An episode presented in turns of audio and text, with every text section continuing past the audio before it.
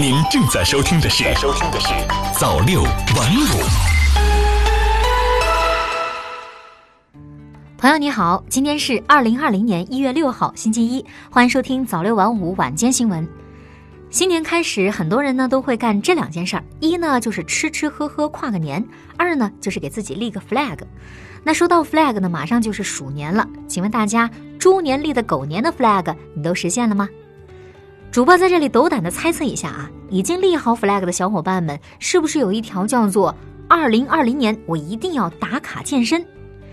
前几天呢，有一个话题特别热闹，说是全国有一亿人在假装健身。哈，你瞧瞧，有板有眼，言之凿凿，一亿人假装健身，那这个数字是哪来的呢？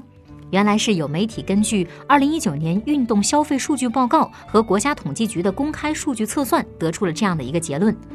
说是呢，大概有一亿人买运动装备，但是呢却很少运动；办了健身卡，但是呢很少去健身。每天呢仅有的运动量呢就是基本靠抖腿和上厕所，走的路啊还不如爸妈多。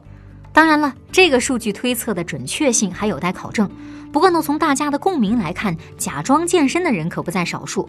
举个例子吧，我们身边呢总有这么一类人，每天呢心里想着我一定要健身锻炼身体，立各种 flag，但是呢现实却是到了健身房锻炼五分钟，拍照一小时，修图半小时，发个朋友圈，坐等好友点赞。好了，一天的运动任务完成了。甚至呢还有这么一类人更过分，办了健身卡，买了运动装备，收藏了各种各样的运动教程，然后呢每天躺着幻想自己挥汗如雨，依靠脑补来健身。怎么样？说的是你吗？不过话又说回来，人们确实有种种理由与坚持锻炼擦肩而过，比如说工作太忙、路程太远、天气不佳、心情不好等等。再说了，即便是窝着不动，也不代表就没有其他的锻炼方法。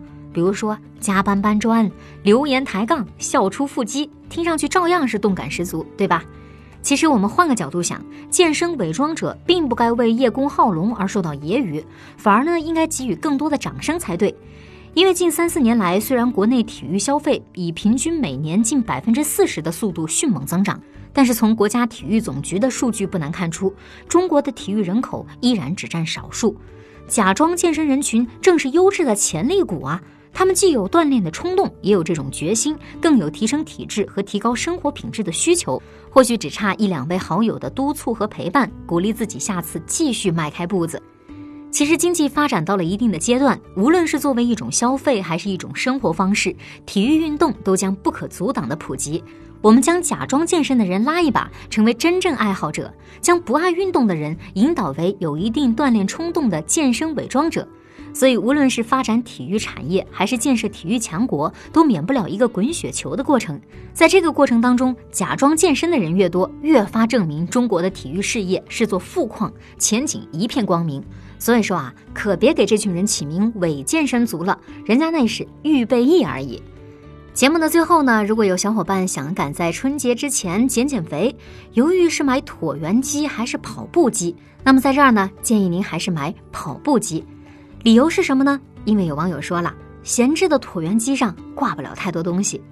好的，以上就是今天早六晚五晚间新闻的全部内容了。感谢您的收听，咱们明天再见。